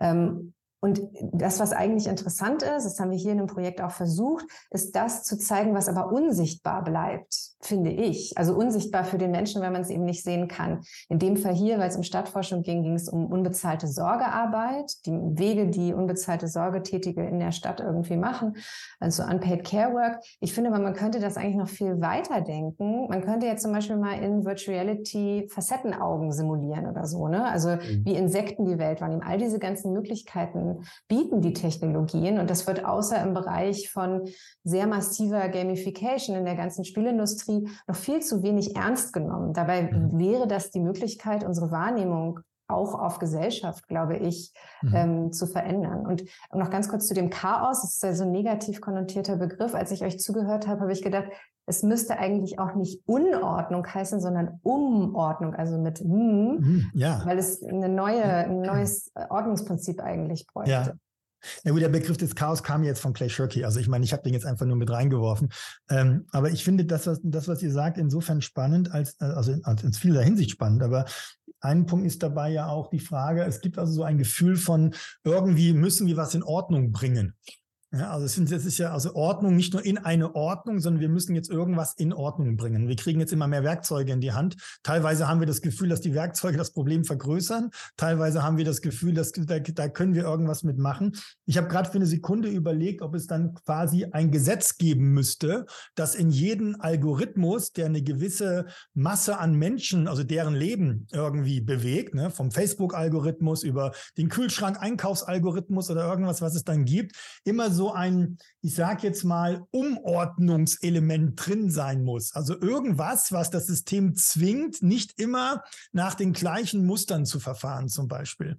Ja, also das ist ja das, was, was ihr sagt, sind ja immer so leicht subversive Elemente. Ne? Also wenn man jetzt so, so, so sich das anguckt, das sind ja Projekte, auch die ihr benannt habt, die ja immer irgendwas Neues mit einbringen in irgendeiner Form. Ja, und irgendwie nochmal eine andere Perspektive einbringen sollen, nochmal anders Ne, was, jetzt könnte man natürlich sagen, okay, der nächste Schritt, also auch äh, was du gerade gesagt hast mit diesem Thema der, der, der, der, der, der ganzen Smart City Technologie und andere Dinge darstellen. Ne? Ich erinnere mich an ein schon vor vielen Jahren stattgefundenes Projekt an, äh, in der Ann Arbor District Library in, in den USA. Und die haben ähm, sehr früh angefangen, Jugendliche einzuladen, in Minecraft die Stadt nachzubauen. Und der Deal war halt, baut es so nach außen, wenn du da so durchläufst, so wie es ist, soweit man das mit Minecraft darstellen kann. Rein also in, in, in den Gebäuden dürft ihr aber machen, was es sein soll. Ja, also die Bibliothek sah von außen exakt aus, so wie sie auch aussieht, so auf Minecraft-Ebene. Ähm, aber innen drin war es ein Haifischbecken und eine Achterbahn. Ja, also es war was völlig anderes entstanden da drin. Und so haben die die ganze Stadt sukzessive nachgestellt. Und es war auch so was, wo natürlich dann, das kann man jetzt als ableiten, viel auch so, so äh, Reflexion stattgefunden hat in der einen oder anderen Art und Weise. Ähm, aber eben auch so ein bisschen so ein Gefühl da war, ich mach einfach mal. Ja, und ich probiere das einfach mal. Ist das eine Gefahr? Wenn wir jetzt so weiter in, also wenn auch du mit deiner, was du ja beschrieben hast, so diese Projektthematik, ne, also diese, ich, ich sage ja immer, der Kultursektor hat eine riesengroße Krankheit. Er, er, er, er ist schwer erkrankt an Projektitis. Ja, also ein, ein Förderprogramm nach dem anderen, in der Regel überhaupt nicht nachhaltig, in der Regel noch nicht mal sauber evaluiert, jagt dasselbe und am Schluss haben wir eigentlich gar kein System dahinter, keine sowas. Ist es, ist der nächste Schritt in einer Next Society eher Umordnung oder Unordnung noch mehr zuzulassen? Ja, oder ist es eher schon in so eine Ordnung hineinzugehen? Also müssen wir jetzt schon in Werkzeuge denken, wie wir das irgendwie wieder, ich betreibe jetzt sprachlich einfangen? Oder sind wir, haben wir noch gar nicht angefangen, ein bisschen in andere Richtungen zu gehen? Also, was würdet ihr sagen? Die eine Frage ist ja so ein bisschen eine, eine kulturpolitische nach dieser Förderlogik, ne? Also mhm. immer in Projekten, das haben wir aber in der Wissenschaft ehrlicherweise genauso, ne? Also du förderst immer Projekte, projektzentrierte Förderung, weniger die Prozesse dazwischen. Das wissen auch ähm, ja eigentlich alle, dass das ein Problem ist und es gibt Versuche, das aufzubrechen hin zu Prozessförderung. Ich glaube aber, das, was du auch noch adressiert hast, diese Frage nach hm, es bräuchte vielleicht mehr Freiräume, wo die einfach so vor sich hin machen, hast du gesagt. Ich glaube, dass das ähm, einerseits natürlich wichtig ist und das passiert auch. Andererseits negiert es aber auch, wie wesentlich das ist, was passiert, wenn die denn da einfach so vor sich hin machen, die Künstler mhm. und Kulturschaffenden, Künstlerinnen. Ähm, weil es so ein bisschen wieder so als wäre das alles zufällig und nicht intentional und hätte eben nicht ah, okay. eine wirkliche Auswirkung. Zumindest glaube ich, wenn man das so framet. Deswegen bin ich eine große Freundin davon, das anders ähm, ernst zu nehmen in dem, was es kann, so eine mhm. Kultur, kulturelle Praxis, wenn sie vor allen Dingen auch mit anderen Komplizinnen gemeinsam agiert. Also gerade zum Beispiel in der städtischen Planung, aber auch in ganz anderen Bereichen und es eben nicht einfach in irgendeinem so Freiraum chaotisch sein zu lassen. Das braucht es auch mit Sicherheit. Es braucht diese Freiräume. Aber ich glaube, die Projekte, über die wir gesprochen haben, die sind mit Sicherheit nicht in, einfach nur so ähm, ähm auf einer grünen Wiese entstanden, sondern mit einer ja. bestimmten Wirk Wirkmächtigkeit als Absicht auch. Und die wiederum finde ich durchaus ziemlich wesentlich. Und es braucht mhm. beides. Das ist ja klar. Es kann nicht mhm. nur das, das eine oder das andere sein. Mhm. Ja, ich würde auch mal darauf antworten, auf der, also ich würde mal diese, diesen Begriff der, ähm, der Next Society mhm. da aufgreifen. Ich meine, ein, ein Grundgedanke oder beziehungsweise auch, auch eine soziologische Einsicht ist ja, dass wir in kybernetischen Gesellschaften leben inzwischen. Also dass die, dass die moderne Gesellschaft eine ist, die ihre Steuerungsprobleme löst durch Kybernetisierung. Also das heißt durch äh, Daten, Verdatung mhm. von, Welt, von Weltaspekten äh, und diese Daten werden in auf sich selbst bezogene Regelkreisläufe eingeschleust. Und das fängt ja lange äh, vor, äh, vor der technischen ähm, äh, äh, Digitalisierung ähm, an. Also ähm, wir haben 2017 ähm, das Buch von ähm, äh, die Theorie der digitalen Gesellschaft von, wie heißt der Münchner Soziologe jetzt? Ist das, Genau, von Amit Assel. Genau, da sind ja auch viele Beispiele äh, da enthalten und das kann man auch kulturhistorisch sehr schön nachvollziehen. Ähm, dass, dass diese Umstellungsprozesse, die zum Digitalen geführt haben oder die, die das Digi technisch Digitale so ermöglicht haben, das Prädigitale oder sowas, dass die schon ziemlich alt sind. Und wenn du Ordnung ansprichst in dem Kontext, denke ich, dann müsste man das so auch denken. Von da, mhm. also es ist ein weniger nur so ein binäres Ding von Ordnung und Unordnung, weil die Ordnung ja gar nicht statisch ist, sondern tatsächlich muss sie ständig wiederhergestellt werden. Ähm, in Kubernetes, in, in, in, eben in, in der Moderne, in kybernetischen äh, Kreislaufkontexten. Ne? In anderen Kontexten vielleicht eher in, sage ich mal, kosmologischen äh, Logiken oder so muss Ordnung dann wiederhergestellt werden, wenn mhm. Unordnung erzeugt wurde und so weiter. Und dann ist aber die Frage, wenn man sich das wiederum genauer anschaut, ähm, wie funktionieren denn eigentlich die kybernetischen Modelle, denen wir da immer folgen? Ich glaube, ähm, das ist ein, finde ich, ähm, sehr interessantes Buch äh, von Heidrun Allert von der ähm, äh, Uni äh, Kiel und Martin Donner. Martin Donner, glaube ich, als Erstautor, der auch bei mir in Erlangen ähm, gearbeitet hat und promoviert. Ähm, über die ähm, Cyberpolis haben sie es nochmal genannt. Das klingt wie ein Buch aus den 90ern äh, ist aber ein, ein, Buch eigentlich über äh, andere Formen von, von Kybernetik. Also geht auch nochmal diese Geschichte der Kybernetisierung, wie sie dann auch in Kalifornien der 60er Jahre stattgefunden hat, mit mhm. Hippie-Kultur, Grateful Dead, der ganzen Idee, sich mit Drogen in diese kybernetischen Kreisläufe einzuschleusen, wie bei den Doors und so weiter, äh, was dann auch zu bestimmten eben äh, äh, Musikkulturen geführt hat, logischerweise, die eben auch dann Loop-orientiert und kybernetisch sind und so weiter, also ganze Popkulturbereiche dann aufgemacht hat. Ähm, wenn, wenn man sich das anschaut, ich denke, das zeigen die beiden da in diesem, ähm, in diesem Buch da, bei Transkript war das erschienen 2022, äh, dann, dann sieht man, dass diese Geschichte, dass die Kybernetik immer diese rigide Kontrolle ist, wie wir sie kennen, eigentlich gar nicht eine selbstverständliche Geschichte ist, sondern diese, diese Form von, äh, von Kontrollgesellschaft, wie, die, wie wir die eben haben, die sich eben ausweitet, tatsächlich eine ist, die immer weiter aktiv so äh, betrieben und hergestellt werden muss. Mhm. Und ja, also und das finde ich nochmal interessant an der Stelle. Also die, das Moment des Künstlerischen auch an dieser Stelle ist eben ja eben nicht Unordnung zu erzeugen, sondern oft eben mit sehr, sehr äh, subtilen Mitteln, das muss gar nicht subversiv sein, sondern mit subtilen Mitteln ähm, diese kybernetischen Ordnungen äh, auszusetzen. Also mit sehr kleinen, oft eleganten Gesten sozusagen, mhm. ähm, äh, eine, eine, andere, äh, plötzlich andere Kybernetiken sichtbar zu machen. Und das mhm. bedeutet dann eben, dass wir verstehen, ähm, dass zum Beispiel die, die Abstraktion der Daten, mit denen wir umgehen, eben auch als solche immer im Blick behalten werden muss. Also da möchte ich nochmal auf was zurückkommen, was Marit vorhin sagte, auch äh, mit, der, mit der Frage des, ähm, des nicht sichtbaren, ja, also des nicht datafizierbaren mhm. sozusagen. Mhm. Das finde ich nochmal interessant. Also es gibt eben äh, die, die erste Frage ist die, was eigentlich in diesen digitalen Kontexten ähm, und wir waren ja im Kontext von Smart City und solchen Sachen, um das nochmal rückzubinden an so konkrete Bilder, ja. Äh, ob das jetzt eben eine kybernetische radikale Steuerung hegemonial ist von oben, die eben regelt sozusagen, wie eine Smart City ist und der Mensch kommt nicht mehr vor. Oder ob man das eben wie mit dem kleinen äh, Bohrroboter mit den Bäumen irgendwie auf dieser, mit, mit einer ganz kleinen Umprogrammierung plötzlich zu was vollkommen anderem machen lässt. Das bildet das ein Stück weit ab. Ne? Ich wollte aber auch nochmal auf das eine Moment nämlich ergänzend hinweisen, dass äh, das eine, was man daran sieht, ist die Frage, was sind Programme, was sind Daten, wer programmiert das wie und wie geht man, also, also welche, welche Machtverhältnisse bilden sich eigentlich darin ab oder Gegenmachtverhältnisse? Ich denke noch mal eine andere Frage ist, was ist denn generell digitalisierbar? Was ist denn generell datafizierbar oder was fällt generell raus bei einer Technologie, die so ist? Also, ähm, und das ist auch nicht nur eine medientheoretische Frage. Ich denke, zum Beispiel haben wir keine Technologie für Gerüche. Äh, immer noch nicht. Also obwohl es ja eigentlich Sensortechnologien ja. gibt, die, die hervorragend funktionieren. Es gibt, es gibt an, wenig Bedarf und so weiter, aber wir haben ja auch irgendwie auch seit Covid erst die Möglichkeit, äh, nicht druckende Videokonferenzen zu machen, als hätte es diesen Bedarf nicht vorher auch schon gegeben und so. Ähm, also das heißt, die körpernahe Sinnlichkeit beispielsweise verkauft ja. sich nicht, spielt keine Rolle.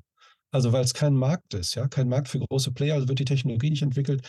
Äh, also spielt zum Beispiel dieses Moment, das kann ich in Daten gar nicht erfassen. Ich kann es vielleicht, aber dann nur in irgendwelchen Supercomputern von, weiß ich nicht, Yves äh, Dixter, die irgendwelche Parfums herstellen.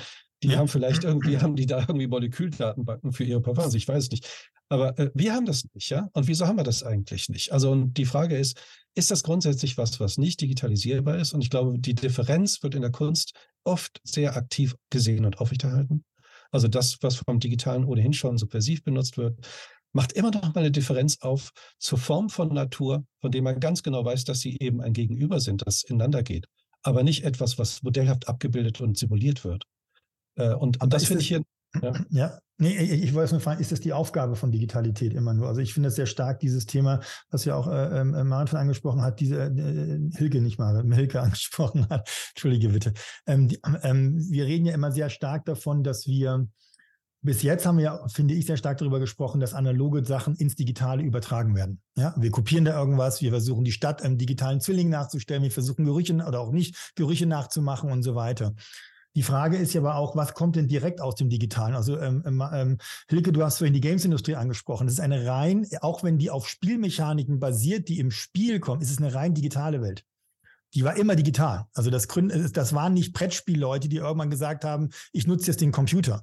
Also was ist denn, gibt es denn was Neues? Also wenn wir jetzt sagen, also geht es nur darum, quasi analoge Sachen ins Digitale zu übertragen in irgendeiner Form? Also müssen wir alles, ist, ist das das Ziel? Also überspitzt formuliert, ja? Oder geht es im nächsten Schritt eigentlich eher darum zu überlegen, können wir über Digitalität was völlig anderes erzeugen? was gar kein keine Verbindung im ersten Schritt mehr im Sinne einer Übersetzung eines Analogen haben muss. Naja, ich finde, glaube ich, diese, dieses, diese Opposition, die du da aufmachst zwischen digital und analog, ähm, problematisch, weil ähm, mhm es auch wieder so ein Entweder-Oder ist. Ne? Also es spielt mhm. das gegeneinander aus. Auch gerade in den darstellenden Künsten hast du das ganz viel, ne? dass dann die einen sagen, wir machen nicht digital auf keinen Fall, wir machen hier leibliche Co-Präsenz und das ist überhaupt das einzig Wichtige. Und für viele Leute ist es auch eine Erholung, dann ins Theater zu gehen und auch endlich mal das Handy wegzulegen und wirklich in dieser leiblichen Co-Präsenz zu sein. Ich glaube, dass ähm, diese Entweder-Oder-Logik irgendwie, also mich persönlich interessiert die nicht so sehr, weil ich finde, die ist ganz schnell klar. Ja. Das andere ist dieser Traum der, der, der, der Meta-World. Ne? Also es ist irgendwie genau das, ähm, dass die nicht ganz so schnell umsetzbar ist und vielleicht auch nicht der Traum aller Menschen, ähm, hat sich, finde ich, in den letzten Monaten schon ziemlich schnell gezeigt. Ich glaube, da gab es andere Hoffnungen von großen Konzernen, dass das ganz schnell ein Riesenerfolg wird. Und es ist eben überhaupt nicht geworden. Und das hat, glaube ich, viel damit zu tun, dass eben auch andersrum nur digital nicht funktioniert. Ich glaube aber, dass ähm, also es gab, das ZKM hattest du vorhin, Benjamin, kurz angesprochen, ne, mit, ähm, mit dieser tollen Ausstellung. Ähm, da hing ganz lange mal ein Plakat äh, irgendwo im Erdgeschoss, da stand drauf, Data will show us the world how, is it, how it is, um, but not the world how it could be oder so ähnlich. Mhm. Ähm, was natürlich einerseits nicht stimmt, weil ja ganz viel Datensimulation stattfindet. Aber ich glaube, worauf das anspielt, ist diese Frage von eben Zukunft, Future. Wie könnte es denn sein? Potenzialitäten, die eben nicht nur eine simulierte, auf Daten basierte Eventualität meint, sondern ein Shift in zum Beispiel der Wahrnehmung, ein völlig anderes Denken, vielleicht auch ein Rückbesinnen auf Wissen. Das hattest du auch kurz angespielt, indigene Kulturen, eine andere Form von Zeitempfinden zum Beispiel, dieses lineare Empfinden von Zeit das ist ja auch ein total westliches Ding. Auch das kann man alles anders wahrnehmbar machen über digitale Möglichkeiten. Ähm, und deswegen finde ich dieses Ausspielen nicht so spannend. Ich finde mhm. interessanter, wo das ineinander greift tatsächlich. Und mhm. ein kurzer Side-Kommentar ähm, auf diese Gerüche. Ich habe ähm, Studium Filmwissenschaft eine Zeit lang gemacht und die haben, als das Kino erfunden wurde, haben sie damit ganz viel rumexperimentiert ne, und haben dann bei den, bei den Filmen irgendwie dann so, so ganz viel Gerüche irgendwie synthetisch erzeugt und in die Kinos gebracht. Und das ist total baden gegangen. Die Leute sind da teilweise schreiend rausgerannt, ja. weil es gibt nur ein paar Gerüche, auf denen sich alle Menschen einigen können. Zum Beispiel der nach frisch gebackenem Brot oder nach Kaffee, also frisch gebackenem Brot. Deswegen gibt es das überall in den Baumärkten, weil dann alle geil aufs Shoppen werden, weil sie sich so gut fühlen durch den Geruch. Und es gibt nicht so viele, auf die sich alle wirklich einigen können. Und deswegen hat man diese Versuche eingestellt. Also das nur so, das, ja. auch das gab es schon sehr früh in der technologischen ja. Entwicklung, in dem Fall beim Film. Äh, aber das nur so als Anekdote. Also wir sagen, ich persönlich würde lieber, glaube ich, zukünftig darüber nachdenken, wo sich das ergänzt und wo was Digitales mhm. wirklich was, was zeigen. Hast du ja auch gefragt, was, was macht das denn neu? Was ist denn genau. cool und zukunftsfähig daran? Ja. Ja, beziehungsweise ja auch die Frage, also ich, ich stimme dir absolut zu, auch ich habe immer gesagt, es gibt digital analoge Lebensrealitäten. Ich glaube, die allermeisten Menschen trennen da nicht mehr so im Sinne eines Konkurrenzkampfes zwischen digital und analog. Ja, sondern es mag Gründe, Momente geben, wo du eher da und eher so, das ist klar. Jetzt ganz kurz nur, ich habe gerade gesehen, da hat jemand die Hand gehoben. Bitte, wenn Fragen, wenn Meinungen, Anregungen sind, bitte immer in diesem F&A-Bereich reinschreiben, dann können wir es gleich übernehmen und können es auch in das Gespräch mit reinführen. Ähm, ich würde gerne, ähm, ich weiß, Benjamin, du willst, willst wahrscheinlich schon direkt darauf antworten. Ich gebe dir aber noch einen Gedankengang mit oben drauf. Ähm, es geht ja um Kulturen der Digitalität für einen nachhaltigen Wandel. Jetzt kommen mal so zwei Brecherfragen wahrscheinlich irgendwie so. Was macht denn jetzt die Kulturen der Digitalität aus? Und sind die ein Werkzeug für nachhaltigen Wandel? Oder ist das vielleicht auch was, wo wir sagen müssen, schön gedacht, bringt aber nichts, weil ja, man könnte ja auch theoretischerweise, nicht, dass ich jetzt sage, dass das meine, meine Theorie ist, aber man könnte ja auch theoretischerweise sagen, ist sowieso alles von Menschen gemacht. Ich weiß gar nicht, was das alles soll. Und letztendlich gesehen, ob nur mit oder ohne Digitalisierung, kriegen wir wahrscheinlich trotzdem nicht gebacken. Ich vereinfache jetzt mal. Ähm, also was ist denn jetzt, was, was würdest du, was würdet ihr beide sagen? Was macht denn jetzt diese Kulturen der Digitalität, auch Kulturen, nicht Kultur, ja, also Kultur in der Digitalität überhaupt aus? Und kann man das in irgendeiner Form wirklich nutzen? Oder ist das vielleicht auch ein Denkfehler, dass man denkt, man müsste das jetzt nutzen für Nachhaltigkeit in irgendeiner Form? Oh, ja, also soll ich erst als erste antworten? Übrigens, das tut mir so leid. Ich habe immer, ich, wenn, wenn ich runtergucke, ich habe dann das Marit, den zweiten Vornamen statt Hilke. Ich weiß natürlich Hilke. Ich finde das ganz schön, weil ich mag den Namen voll gerne und der kommt ich immer find, nur so an zweiter Stelle. Insofern genau, das ist, nämlich auch, das ist nämlich tatsächlich auch ein sehr schöner Name. Aber stimmt, ist ja, ja, trotzdem falsch. Beide schöne Namen, stimmt. Ähm, ja, also das hast du, was ist das jetzt die Nachfolge der Gretchenfrage, ist die Stalder-Frage, oder? Ähm, ja, genau. Kultur. Wie hältst du es? ja. Wie hältst du es mit der Digitalität?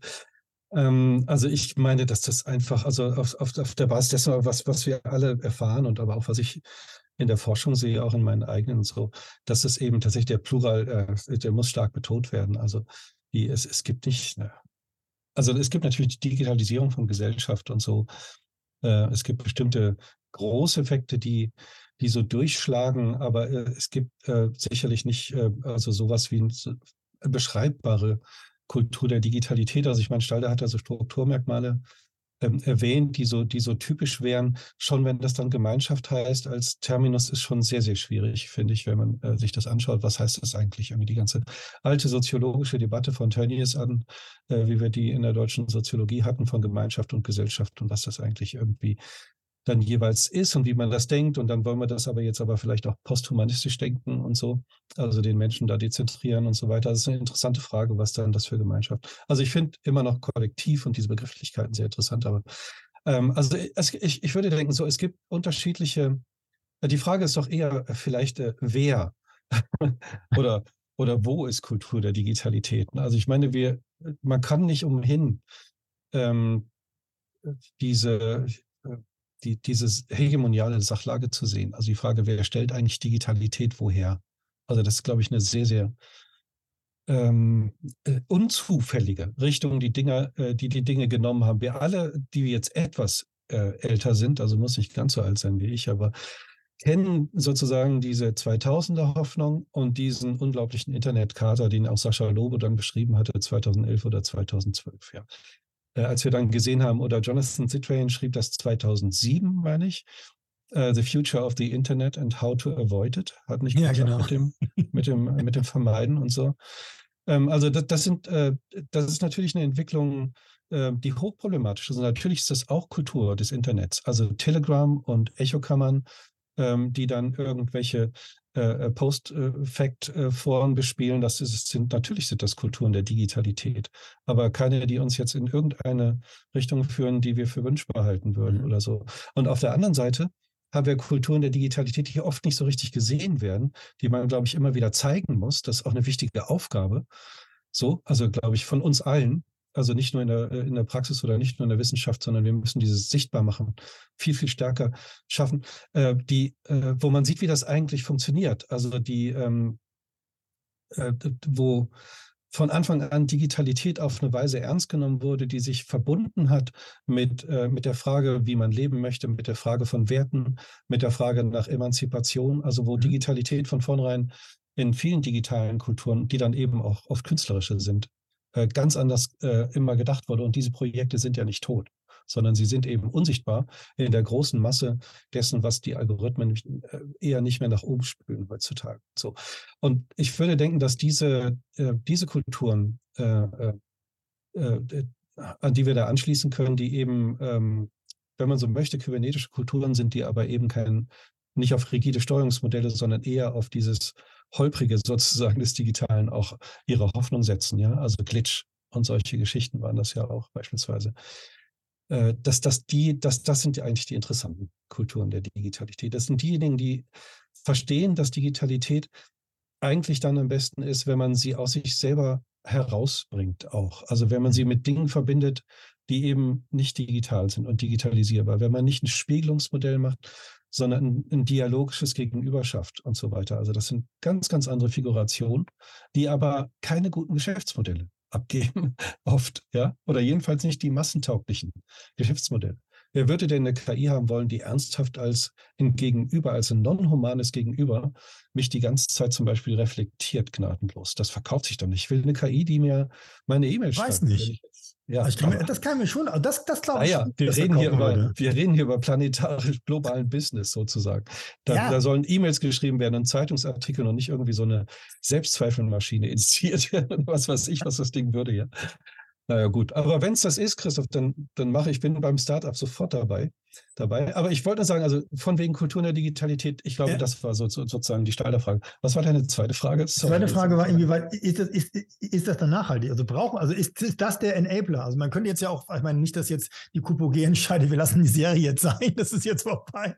Das mhm. geht nicht. Aber die Frage muss man ja trotzdem ehrlich, ehrlich stellen. Man muss sich ja schon ja. fragen, ist das, ist dieses Kulturen der Digitalität überhaupt, wie soll ich sagen, aus, aus deiner, aus eurer beider ja, Sicht überhaupt fähig, äh, äh, sowas wie, wie, wie einen nachhaltigen Wandel anzugehen. Also jetzt als Werkzeug, ja, man kann jetzt Daten sammeln, man kann Dinge erfahrbarer machen, ja, man kann irgendwie neue Welten symbolisieren, noch mehr Komplexität minimieren, Gamification, was wir alle. Wir haben ja einen, wir haben ja so einen Werkzeugkasten jetzt bekommen, der ist so ein Optionsraum an Möglichkeiten, der ja einfach mal brutal riesig ist. Und das kombinieren wir noch mit der Vernetzung von Kulturen global und was ich was. Also es ist ja, also meine, so, äh, so viel Lametta war ja noch nie. Also es ist ja einfach unglaublich, was wir jetzt theoretischerweise gefühlt wie auch immer erstmal machen könnten. Ja, das sagt aber noch lange nicht aus, dass das, wie ich finde, daraus resultieren schon automatisch dieser Wandel ist, dieser, dieser Nachhaltigkeitsfaktor, dieses, dieses X-Teilchen, was irgendwie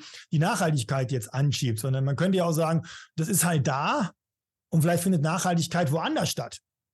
Ja, oder was müssen wir denn tun, ich gebe mal vielleicht kurz rüber an Hilke, was müssten wir denn tun, damit das nachhaltig, also damit es eine, eine Art Motor der Nachhaltigkeit oder eines nachhaltigen Wandels ist. Wir schaffen es, glaube ich, nicht mehr heute noch zu fragen, was meinen wir eigentlich mit nachhaltigem Wandel? Ist ja auch nochmal eine große Frage, ja, kann man nochmal ganz viel diskutieren. Ne? Aber ja, die Frage finde ich ja schon ganz spannend, irgendwie mal zu überlegen. Ne? Also, weil, weil ich habe das Gefühl, um das noch abzuschließen, ich habe das Gefühl nämlich, dass wir zu schnell Agreements haben in solchen Diskussionen. Also sowas wie Digitalisierung äh, äh, ähm, ist ein Motor für Wandel. Und es geht ganz, ganz schnell, die Leute ja, stimmt, ja.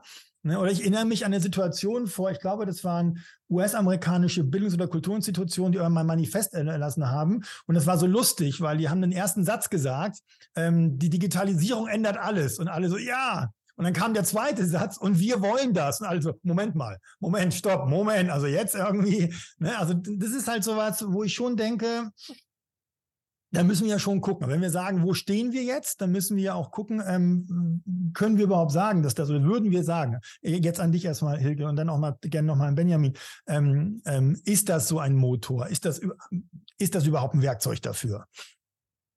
Ich glaube, es muss es sein. Also, weil wir können die Zeit ähm, nicht mehr zurückdrehen. Wir sind da, mhm. wo wir sind. Wir haben ähm, diese, diesen Weg irgendwie gewählt. Ähm, der ist ja nicht einfach über uns gekommen. Ne? Es ist ja nicht irgendwie passiv geschehen, sondern wir alle nutzen diese ganzen digitalen Werkzeuge und wir tun das ähm, permanent und wir tun das auch ähm, mehr oder weniger leidenschaftlich und gern. Ich glaube, die allermeisten von uns können und wollen sich das auch gar nicht mehr vorstellen, wie sie zum Beispiel durch ihr Leben navigieren ohne ihr Smartphone. Ne?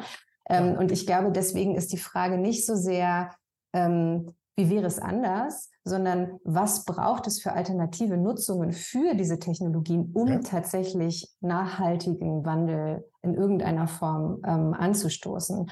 Und da ist genau wieder diese Frage der gestaltenden Verantwortung, äh, glaube ich, zentral, weil ähnlich wie du jetzt sagst, Benjamin, okay, dann lass uns doch ein Startup machen. Ja, mach doch mal ein Startup. Dann, dann muss genau, genau solche Ideen, die müssten dann halt gepusht werden. Wenn man, wenn man immer sagt, man darf das Feld da nicht den anderen überlassen, ähm, ja. Das ist eben natürlich auch eine angenehme Rolle. Wir als Wissenschaftlerin sind sowieso, ne, wir können irgendwie da, da kritisieren von außen und wenig irgendwie gestalten.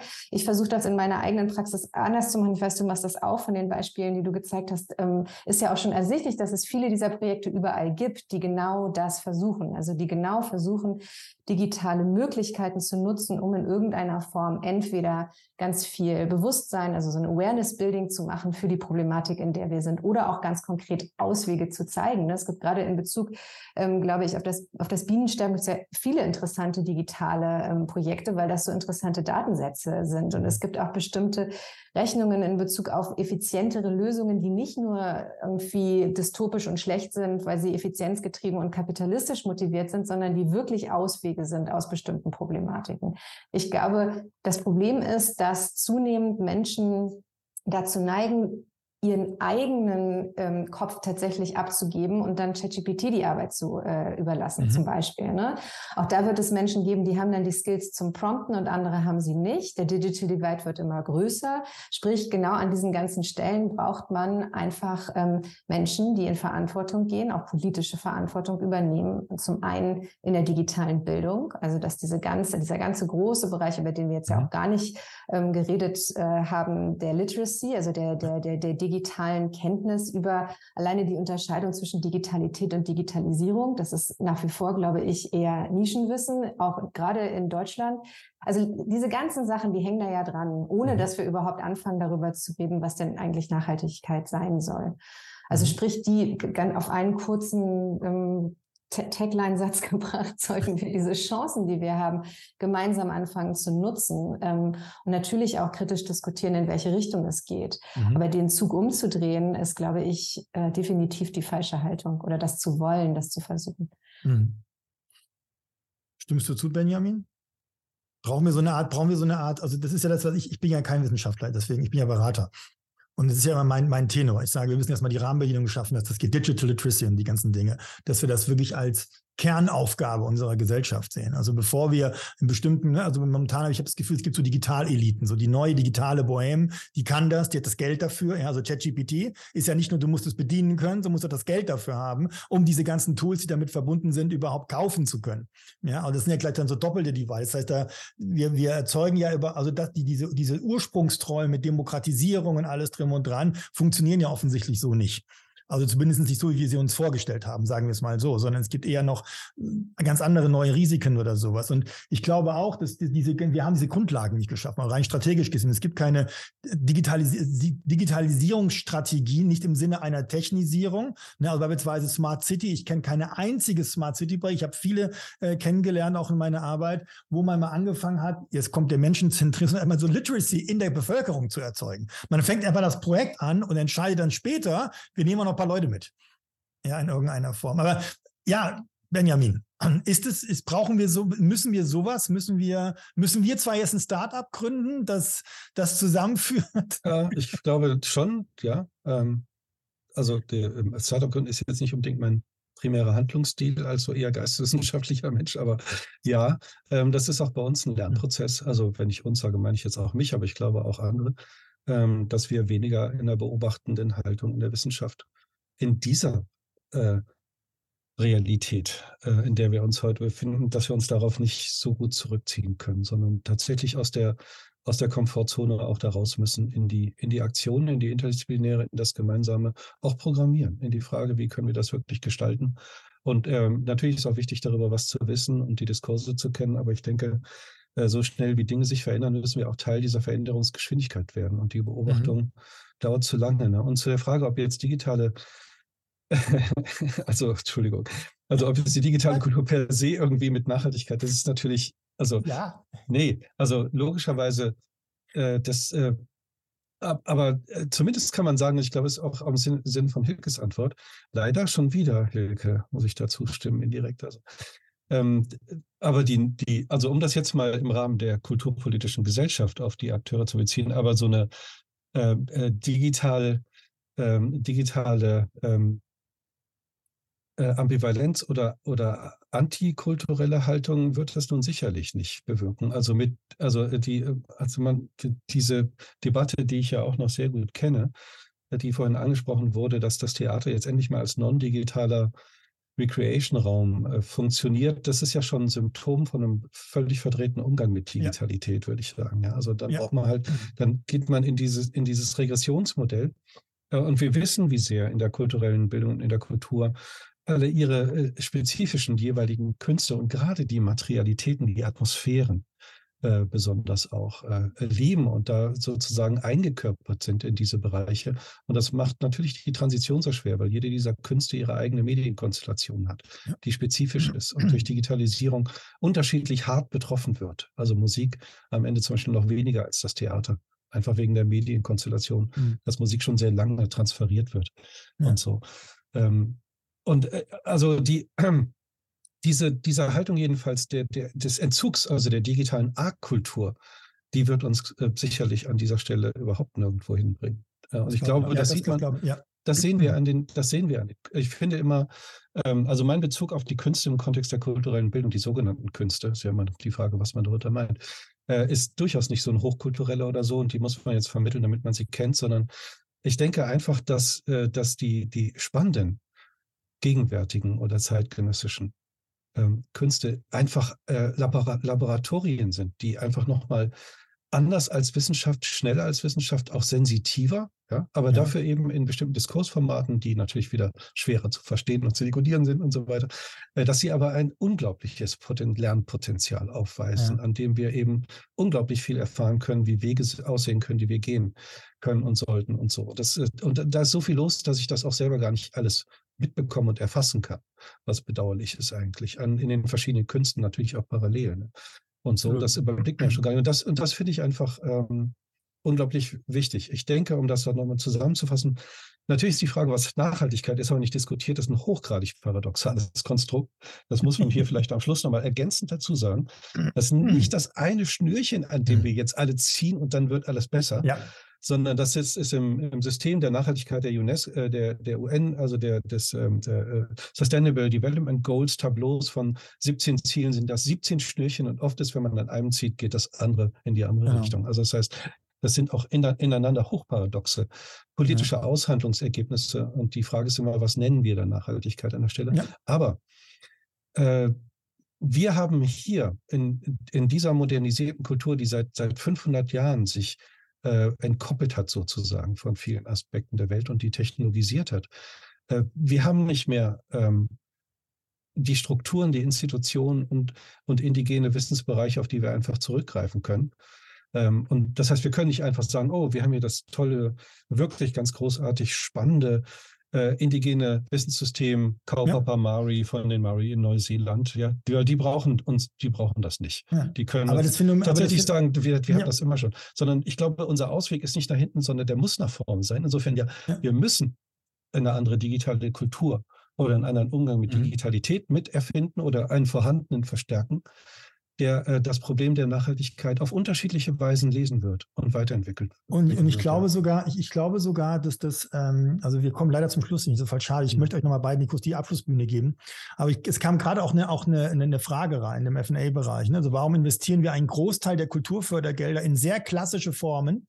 Wenn wir bei den angesprochenen neuen digitalen Formaten so viel für die Gesellschaft lernen könnten. Also ein schönes Beispiel, da kriege ich jetzt wahrscheinlich Ärger, aber in Nürnberg bauen wir jetzt irgendwie für 180 Millionen irgendwie ein Kulturdingsbums und so weiter. Was wäre gewesen, wenn wir das Geld genommen hätten und es in eine völlig neue digitale Idee entwickelt hätten und den Künstlern, die wir damit fördern wollen, das Geld gegeben hätten und gesagt hätten, ihr habt 180 Millionen die geben wir euch und ihr dürft zusätzlich noch das digital-analoge Opernhaus-Interim sein das wäre jetzt eine lange Diskussion. Ich meine, Benjamin, du, du verfolgst das ja mhm. wahrscheinlich mhm. mit äh, diesem Bau.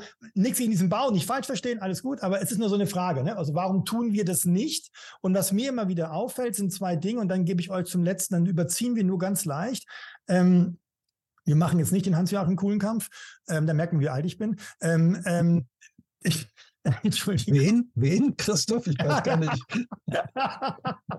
ähm, aber ähm, es ist ja so, dass ich überall, wo ich im Kultursektor arbeite, immer wieder mitbekomme, es gibt dort überall Menschen, die genau diese Frage stellen und die das auch wollen. Ja, also das ist ganz faszinierend. Es ist ja nicht so, dass es den Kultursektor gibt, der das nicht will, sondern es gibt ganz viele Menschen, die das wollen, die genau diese neuen Veränderungen wollen. Und die wollen, dass sich da massiv was ändert. Eben solche Fragen stellen wie, warum geben wir das alles in die klassischen Systeme rein? Und was man natürlich auch nicht vergessen darf, ich habe neulich mit einem Kulturmenschen gesprochen, der das sehr, sehr krass ausgedrückt. Der hat gesagt, es musste erst so eine fürchterliche Situation wie die die Pandemie wie Corona kommen, damit wir mal anfangen, überhaupt über digitale Vermittlungsformate auf einem gewissen Niveau zu reden. Und was wir natürlich jetzt erleben überall ist, dass sobald das Ding wieder vorbei war, in Anführungsstrichen, also es ist ja nicht wirklich vorbei, aber sobald man wieder klassisch arbeiten konnte, gibt es eine massive Rückzugsbewegung und die alten Muster laufen in irgendeiner Form weiter. Und das ist schade, weil dann kann man nicht nachhaltig agieren, dann ist man auch kein Motor für den Wandel, sondern ist man den Motor für den Stillstand letztendlich gesehen. Ich möchte euch trotzdem jetzt, die Frage haben wir nicht vorab besprochen, die gebe ich euch, aber da dürft ihr jetzt sozusagen ein Abschlussstatement machen. Ähm, ähm, ich nehme diese Start-up-Idee nochmal auf. Ja. so, Kultur der Digitalitäten für einen nachhaltigen Wandel. Ähm, welches Startup sollte es geben? Welches Startup sollte gegründet werden? Ob das Format Startup jetzt passt oder nicht, ist völlig egal. Kann auch eine Uni sein, ist mir aber angenommen. Wir bleiben ja bei der Idee eines Startups. Welches Startup brauchen wir für die Next Society? Was muss das im Kontext von Kultur der Digitalität und Nachhaltigkeit tun? Also ist das eine KI? Ist das einfach nur künstliche Pflanzen? Keine Ahnung. Ja, also ihr dürft frei entscheiden. Wer möchte anfangen? Du darfst gern erst, Benjamin. ja, okay. Also das ist eine ganz tolle Frage. Also ich glaube, wir brauchen, wir brauchen tatsächlich ein, ein Startup für, äh, oder haben wir vielleicht auch Startups für alternative KI, auf jeden Fall. Also die ganz anders an Daten und so weiter rangeht. Mhm. Wir brauchen ein Startup für Planetary Sensing und Sense Making, glaube ich. Also wir brauchen, also Think Tech vielleicht eher an der Stelle, ähm, der das systematisch eigentlich oder systematischer zusammenführt und exploriert, was da eigentlich äh, möglich ist. Wir brauchen ein Start-up, das ähm, alle anderen Weltprobleme löst, glaube ich. Ansonsten wird es schwierig mit der Nachhaltigkeit auf denen. Also wir brauchen irgendwie Friedenserzwingung, Start-up und solche Sachen. Gut. Hilke.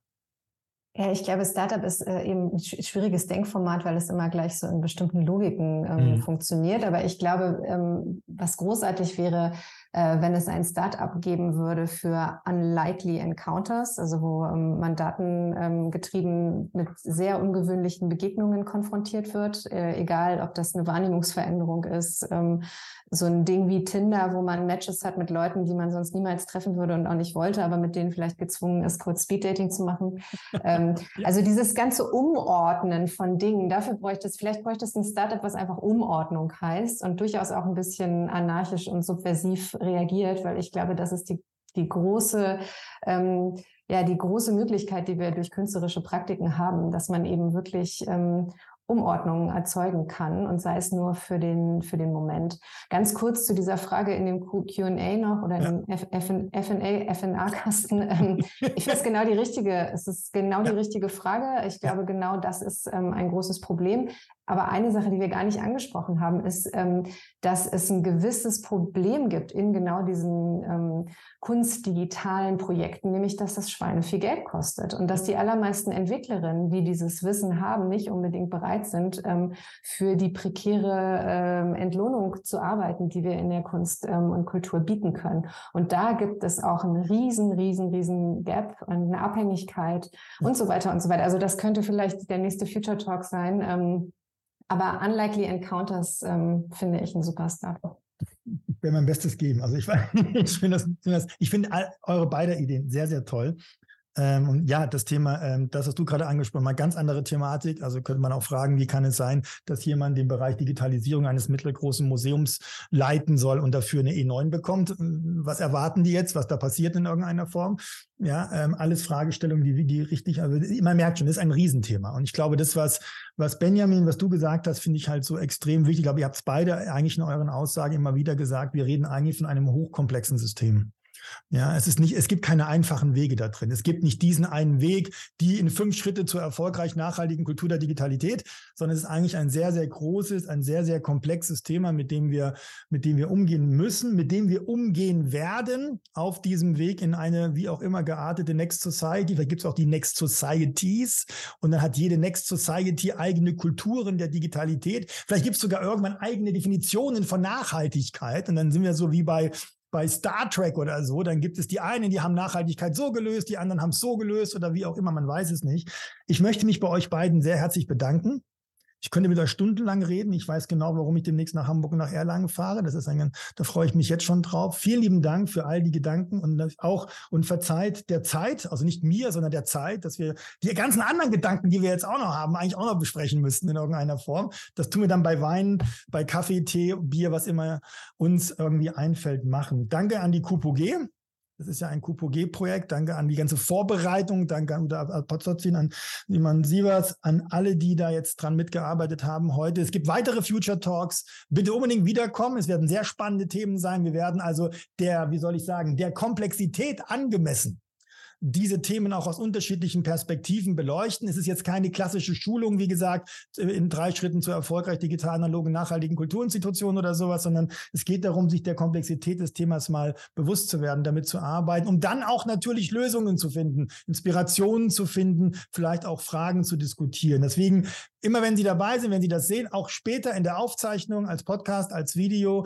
immer gerne auch darüber diskutieren. Ja, ein guter Grund, auch in der Kulturinstitution mal darüber zu diskutieren. Den Blog bitte lesen, da kommen viele spannende Beiträge in nächster Zeit. Auch nicht vergessen die Zukunftswerkstätten. Ich sage allen, die dabei waren, vielen Dank euch beiden nochmal im Speziellen.